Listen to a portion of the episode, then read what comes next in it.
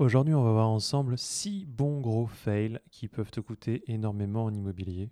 Parce que oui, euh, l'immobilier, c'est énormément de sous et donc ça peut faire énormément de coûts quand c'est un gros fail. Et je dis ça, je parle même pas spécifiquement pour les investisseurs immobiliers, je pense que ce sera d'ailleurs le prochain épisode. Non, là c'est euh, en général pour un achat immobilier.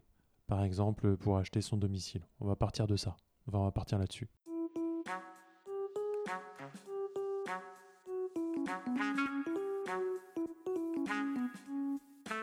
Bonjour, c'est Marian et bienvenue dans ce nouvel épisode du podcast FAQ Immobilier. L'émission qui suit concerne toujours, bah oui, toujours, l'ensemble des Français qui veulent acquérir ou maintenir une bonne culture générale de l'immobilier. J'insiste sur le fait que c'est super important parce que quand on a une erreur, quand on fait une erreur, quand on a un souci sur le sujet, eh ben on peut se retrouver très très grave dans la merde à vie. Donc voilà, si vous voulez acquérir une bonne culture de ses pratiques, de ses dangers ou de ses opportunités, vous êtes sur le bon podcast. Donc le sujet, c'est de voir six gros fails qui peuvent coûter très très très cher en immobilier à celui qui achète. Mais quand je parle de six gros fails, je parle plutôt de six grandes thématiques. On va commencer avec la première, qui est celle de faire un mauvais achat, un mauvais investissement au niveau du bien lui-même. Enfin, c'est le plus évident d'ailleurs. Donc, acheter au mauvais prix, c'est une très mauvaise idée mais il existe plusieurs outils sur le sujet. Vous pouvez aller sur le site des impôts pour connaître le prix moyen dans l'immobilier autour. Puis il y a plein de petits sites vraiment dédiés. Et puis beaucoup de sites immobiliers, de petites annonces, proposent même un vrai contenu avec des vraies infos sur ben, que ce soit le prix moyen dans le quartier ou les ventes récentes qui ont été réalisées. il y a des très bons sites là-dessus qui indiquent les ventes récentes et puis on peut comparer comme ça point à point, savoir s'il est pertinent de se comparer avec les autres immeubles ou biens ou maisons du quartier ou pas parce qu'on ne va pas comparer euh, un château euh, et un studio en termes de prix au mètre carré, c'est totalement irrationnel. Alors la deuxième erreur, qui est une erreur aussi qu'on ne fait pas trop souvent, et je vous souhaite de ne pas la faire, c'est d'acheter un bien inadapté à ses choix. Enfin, je devrais plutôt utiliser l'expression inadapté à ses besoins. Alors ses besoins de vie actuels ou ses besoins euh, qui sont liés au choix de vie qu'on fera plus tard, tout simplement. Ici, moi, je pense à ceux qui visent une vie de famille, ceux qui visent une coloc, ceux qui sont en train de se mettre en couple ou ceux qui euh, attendront, enfin, qui sont dans un couple qui attendra bientôt un enfant. Il y a aussi même le choix de l'investissement locatif. Euh, quel type d'investissement locatif? Parce que dans ce cas-là, le choix de l'appartement ou du bien va être très très très différent. Si on veut quelque chose de sûr euh, ou quelque chose dans lequel on ne veut pas trop investir de temps, ou est-ce qu'on veut la rentabilité maximale? Tout ça, bah, euh, c'est des choix et des choix de vie ou des choix de besoins. Ou des besoins tout simplement, bien sûr. Alors autour de ça, il y aura tout ce qui est euh, la localisation de l'appartement, de l'immeuble, de la maison qui va compter, enfin la localisation, localisation du bien, je m'embrouille souvent dans les mots, désolé. Mais ça, c'est un truc qui est un peu lié aussi au quartier. Donc il faut savoir dans quel quartier on veut aller et pourquoi, et puis ensuite il faudra peut-être étudier le quartier. Alors le quartier, j'y reviendrai, ça sera une prochaine fin, dans une prochaine étape de notre réflexion. Ce sera plus précisément le sixième fail qu'on peut faire en immobilier. Alors en dehors donc de la localisation et si elle nous correspond, tout ça c'était lié au choix de vie et donc au quartier, il y a aussi le point où il faut être vigilant par rapport au bruit. Ça, c'est une erreur que j'ai faite, c'est une erreur personnelle. Il y a des appartes qui sont, ou des, enfin notamment, donc je parle d'appart parce que là ce sera plus lié aux copropriétés. Donc il y a des problèmes de son oui, être vigilant au bruit, des problèmes de son qui sont liés plus spécifiquement à des types d'appartements, d'immeubles, de construction, on va dire. Oui, parce que l'ancien, notamment le très ancien, moi j'ai acheté dans quelque chose qui avait plus de 100 ans, dans un immeuble qui avait plus de 100 ans, et eh ben ça m'a coûté assez cher en termes de bruit, tout simplement. Et le pire dans l'affaire, c'est que j'étais même pas la première victime. Moi, mes voisins faisaient très peu de bruit. Mais vu que l'insonorisation était très mauvaise, et eh bien en fait le gros problème, c'est que à partir du moment où j'allumais ma télé, mes voisins, ma voisine du dessous par exemple, devenait folle parce qu'elle entendait aussi mon programme télé. Donc voilà, ça c'est un exemple parmi d'autres. On pourrait citer plein, plein, plein de choses, plein de problèmes de voisinage qui sont liés au bruit parce que c'est un des plus gros soucis et c'est pour ça qu'il faut être très vigilant par rapport à ça. Il y en a qui n'hésitent pas à euh, revenir plusieurs fois dans le quartier pour écouter ou euh, à demander à dormir une fois avec un lit de camp dans l'appartement, la, maison, enfin le bien qu'ils veulent acheter, juste pour valider ce point-là. Et si vous pouvez avoir des doutes, si vous considérez qu'il n'y a pas de, suffisamment de preuves que tout se passe bien, et ouais, il faut le faire. Tiens, quand on parle des principaux problèmes d'un appartement, d'un bien, enfin, un peu dans l'ancien notamment, il faut se montrer hyper vigilant sur l'humidité.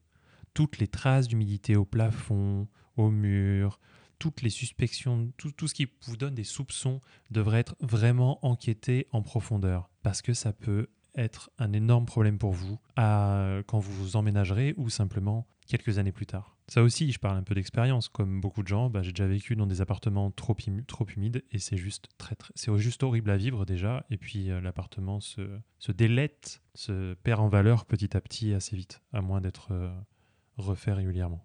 Enfin, eh bien, il y a différents trucs qui sont intéressants, comme le diagnostic énergétique. Avoir un bon diagnostic énergétique, c'est une chose importante. Hmm, par exemple, si vous allez si vous, investissez, bon, c'est pas le sujet en théorie, mais si vous investissez et que euh, il y a euh, une mauvaise gestion euh, énergétique dans votre bien, eh bien, ça veut dire que ça va vous coûter très cher à chauffer, par exemple. Si vous investissez pour du locatif, eh ben ça vous donnera peut-être un résultat du genre les locataires se cassent après avoir passé un seul hiver parce qu'ils constatent que les prix sont absolument abominables et ils changent régulièrement. Si vous, achetez pour vous, bah, ça voudra peut-être dire qu'il faudra investir dans les travaux dans pas longtemps. Donc voilà, moi, après avoir fait toutes les erreurs qui sont citées un peu plus haut, maintenant, mon point, enfin, le truc que j'étudierai la prochaine fois, ça sera de faire appel à un expert immobilier pour valider tous les différents points importants du bien avant l'achat. Faire appel à un expert immobilier indépendant, pas l'expert immobilier qui est en train de vous vendre le bien, on est bien d'accord. Alors oui, il y a un surcoût immédiat, mais honnêtement, euh, comme ça on est sûr quoi. Bon, la deuxième famille d'erreurs et de gros fails dans l'immobilier, c'est les travaux. On va dire, ça serait de sous-estimer les travaux à réaliser quand vous allez emménager.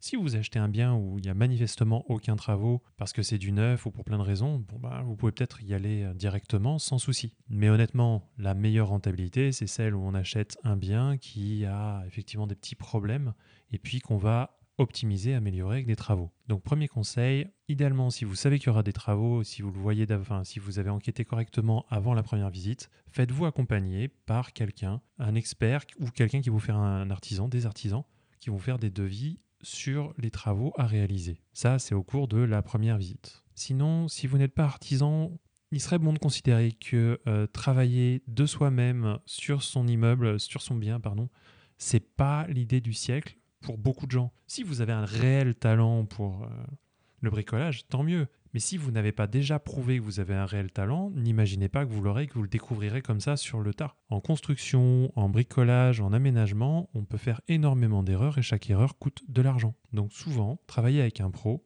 c'est bien. Travailler avec des pros, c'est bien.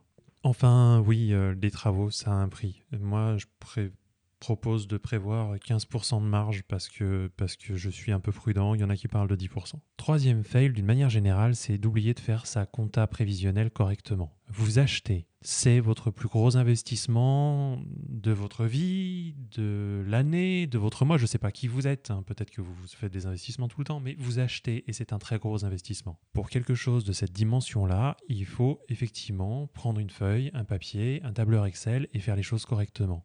Alors, on n'oublie pas la fiscalité. La fiscalité, elle est super importante. Il existe des règles en fiscalité qui peuvent vous faire économiser de l'argent. Il faut vraiment y penser. D'ailleurs, j'avais pas étudié correctement le dossier quand j'ai fait mon achat. Là, heureusement, j'ai eu surtout des bonnes surprises. Mais c'est quelque chose à faire, vraiment. Une mauvaise surprise type, par exemple, ça serait que la taxe foncière soit vraiment très élevée. Sachant que la taxe d'habitation disparaît en 2023, je crois, ou progressivement, je ne sais pas. Eh ben, c'est évident que la taxe foncière va de plus, enfin encore plus monter. Vous, vous devenez pas locataire mais bien propriétaire, et la taxe foncière, vous allez douiller.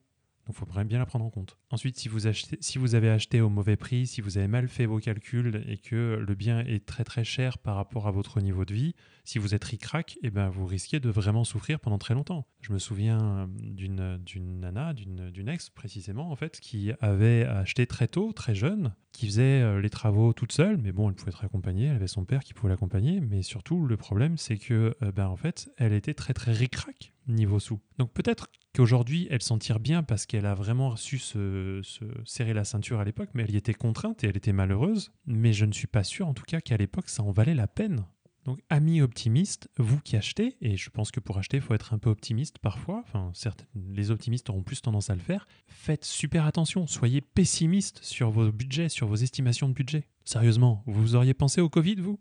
Alors ici, un, 1, 2, 3, 4, quatrième fail spécialement lié aux immeubles, aux copropriétés. Donc en fait, il faut vraiment être vigilant par rapport à ça parce que la copropriété, c'est tous les biens Enfin, elle va gérer tous les biens communs de l'immeuble et elle vous engage euh, sur des choses où peut-être vous n'étiez pas au courant. Soit vous avez, euh, si vous êtes forcément au courant, si vous êtes un peu vigilant dans vos courriers, vos mails et si vous allez aux réunions de copropriétaires. Mais imaginons que vous ne soyez pas vigilant par rapport à ça, vous pouvez voir arriver des prunes, mais colossales. Et ça, c'est dans la gestion courante. Moi, je vous parle au niveau de l'achat, au moment de l'achat, quand vous achetez, eh bien, oui, je répète achat plein de fois quand je parle. Eh bien, il faut se renseigner. Il faut se renseigner sur les charges courantes, bien sûr, c'est évident, mais il faut aussi avoir euh, sous les yeux les différents, euh, les différents bilans des réunions de copropriété qui ont, qui ont eu lieu, parce que dedans, il y a des informations super importantes du genre, est-ce qu'il y a des travaux qui ont été votés, des travaux qui vont arriver, ou même, est-ce qu'il y a des travaux qui sont en paiement? Genre la façade, elle est magnifique, vous vous dites, ben super, je vais acheter dans cet immeuble parce que la façade, elle est splendide. Bah oui, forcément, elle a été rénovée, sauf que là,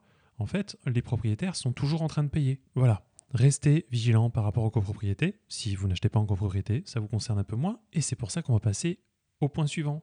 Le point numéro 5, j'en ai déjà parlé, le quartier. Il y a quelques erreurs courantes quand on achète quelque part, c'est de négliger les travaux et les projets qu'il y aura tout autour. Et pourtant, ça peut avoir un impact. Imaginons par exemple que vous achetiez en rez-de-chaussée. En rez-de-chaussée, la luminosité est plus faible. Généralement, les rez-de-chaussée, c'est un bien qui est plutôt intéressant pour faire de la location. Les locataires sont moins vigilants. Et à l'achat, c'est un peu plus différent. Mais ça peut vous correspondre. En rez-de-chaussée, vous avez peut-être une petite parcelle de terrain. Maintenant, vous en trouvez un qui a une bonne luminosité. C'est très bien, vous êtes content. Sauf que qu'est-ce qui se passe si euh, dans, l'année qui vient, vous avez un immeuble qui pousse juste devant et qui vous gâche tout? Pareil, quid de la situation où vous avez un bien qui a une vue splendide, qui a une vue vraiment géniale, mais rebelote, euh, un immeuble, un centre commercial apparaît juste en face? Vous serez dégoûté un peu, non? C'est pour ça qu'il est intéressant de consulter sur Internet ou en mairie le plan local d'urbanisme, le plan d'occupation des sols et toutes ces informations-là. Mais il n'y a pas que ça en fait. Quid de la qualité de l'air? Oui, parce que à Paris, par exemple, on perd énormément d'espérance de vie juste à cause de la qualité de l'air qui est moisie. Il me semble que j'en ai déjà traité dans le, passé, donc je ne vais pas vraiment développer.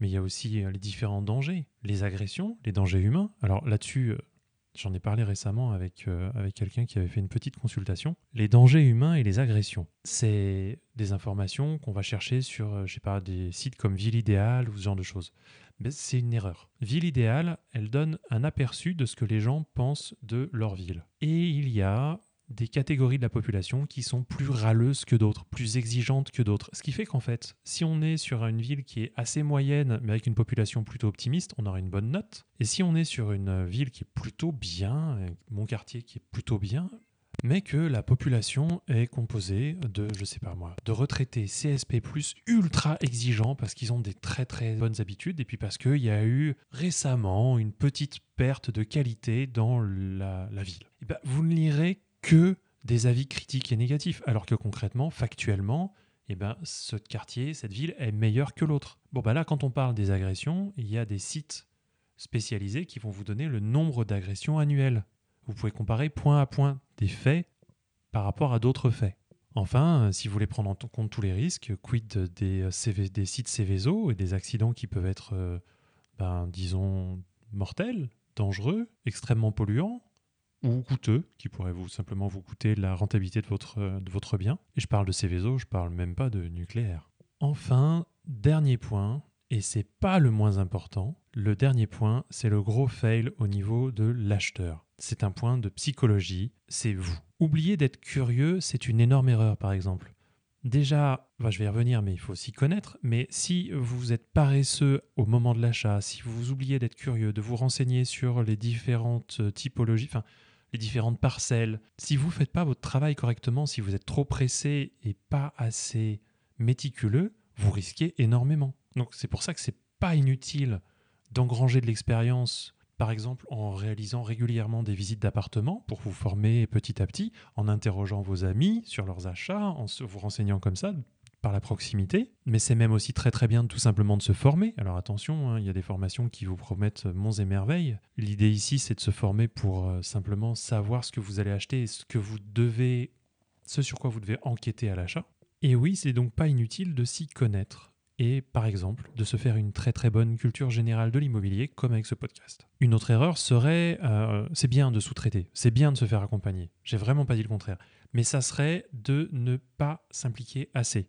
Moi j'ai acheté à distance en sous-traitant euh, le, travail de recherche et de négociation à, un expert, hein, franchement à quelqu'un que je connaissais qui a fait plusieurs achats, qui, était, euh, qui me coûtait rien, c'était un membre de ma famille, qui a fait du très très bon boulot. Mais pour autant, bah, j'ai pas été vigilant par rapport à différents points. Par exemple, je l'ai parlé plutôt euh, de l'insonorisation ou des coûts exacts que je pourrais avoir au niveau euh, taxe foncière. Et ça, c'est qu'un exemple. Pour chaque achat, il y a d'autres exemples. Donc il faut s'investir. Sous-traiter, par exemple, certaines tâches, c'est bien, mais il faut s'investir. Quand on sous-traite, il faut accompagner la personne qui s'occupe de la, tâche désignée. Et puis je m'étais noté aussi que psychologiquement, il ne faut pas être trop optimiste, mais je crois que j'ai assez détaillé ce point-là dans la partie euh, compta et euh, sortir sa feuille Excel. Voilà, ben, c'était Marian pour le podcast FAQ Immobilier. C'est un projet Grid Paris, mais j'y reviendrai, j'expliquerai peut-être ça plus en détail quand on lancera le projet. Il est possible que le contenu vous ait intéressé. Dans ce cas-là, eh ben, abonnez-vous si ce n'est pas déjà fait. Hein.